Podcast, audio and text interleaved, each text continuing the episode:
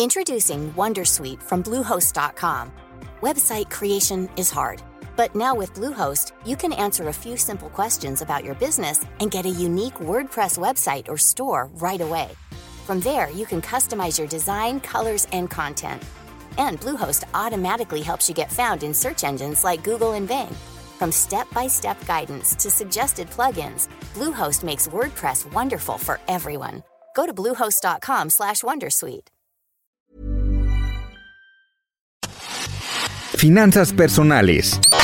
Un espacio para resolver todas las dudas sobre cómo cuidar y hacer rendir mejor tu dinero.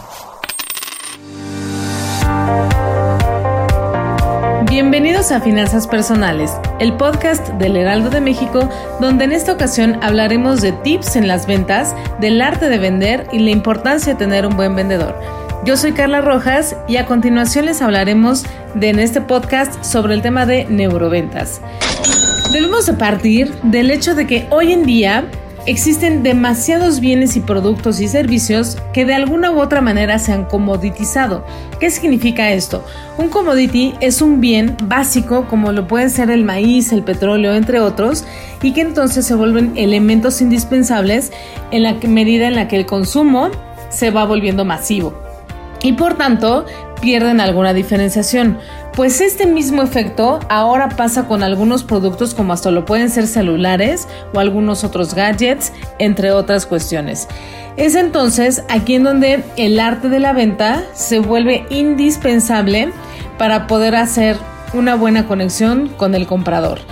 En este punto es muy importante entender que la pasión es el motor de la innovación esta es la que, lo que mejora la vida y este es nuestro verdadero negocio como vendedores, que es modificar las vidas a los consumidores.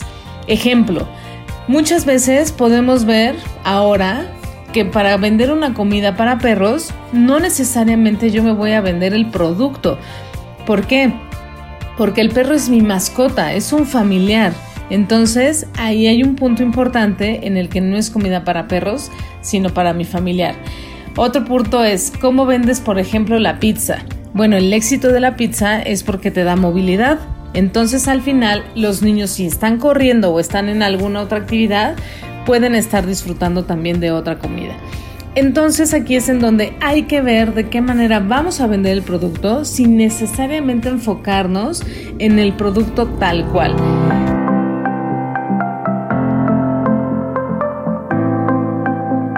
Hay que recordar que nadie olvida el valor que una experiencia genera.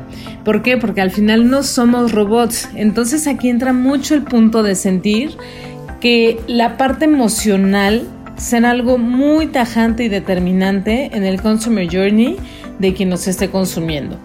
Y en este sentido, es importante también tener en cuenta que existen diferentes misiones de una empresa. Vamos a otro ejemplo, Nike. Nike la misión de producto pues es vender zapatos tenis.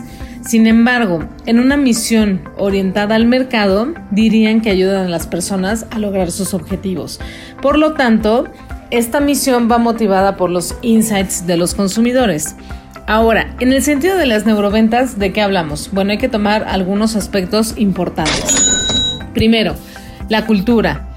Hay que tomar en cuenta que si vas a vender alguna cuestión que tenga algún color de cierto significado en otro país, como puede ser el rojo en Japón, pues bueno, no lo puedes hacer tan directamente como lo podrías hacer a lo mejor en México. Entonces, el éxito toma en cuenta que se logra con transparencia y honestidad.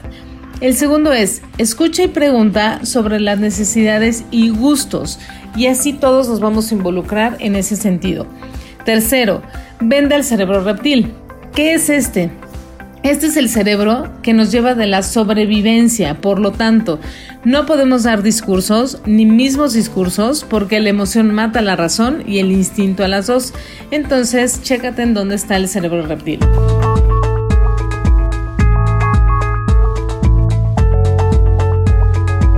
Finalmente, para cerrar una venta es necesario tres puntos importantes. Primero, lograr la atención con elementos tradicionales pero habituales. Ejemplo, pregunta, ¿fui claro? Nunca uses el entendiste. dale cierto sentido de pertenencia a quien te está escuchando que va a ser tu consumidor y usa un vocabulario amable.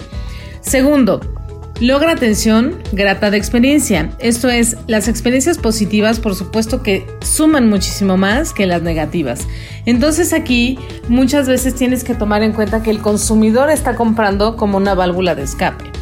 Tercero, a través de elementos conocidos. Entonces es importante el tema de lograr la recordación.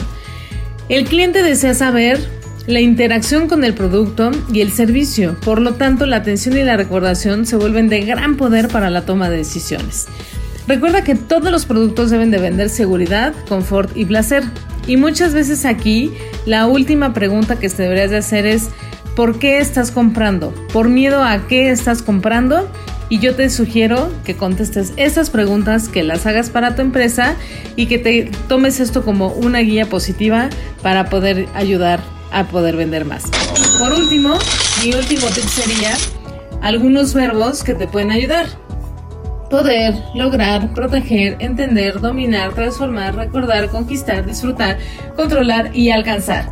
Estos verbos te van a ayudar siempre para poder lograr un éxito mayor en la concordancia del vocabulario que tengas con tu consumidor.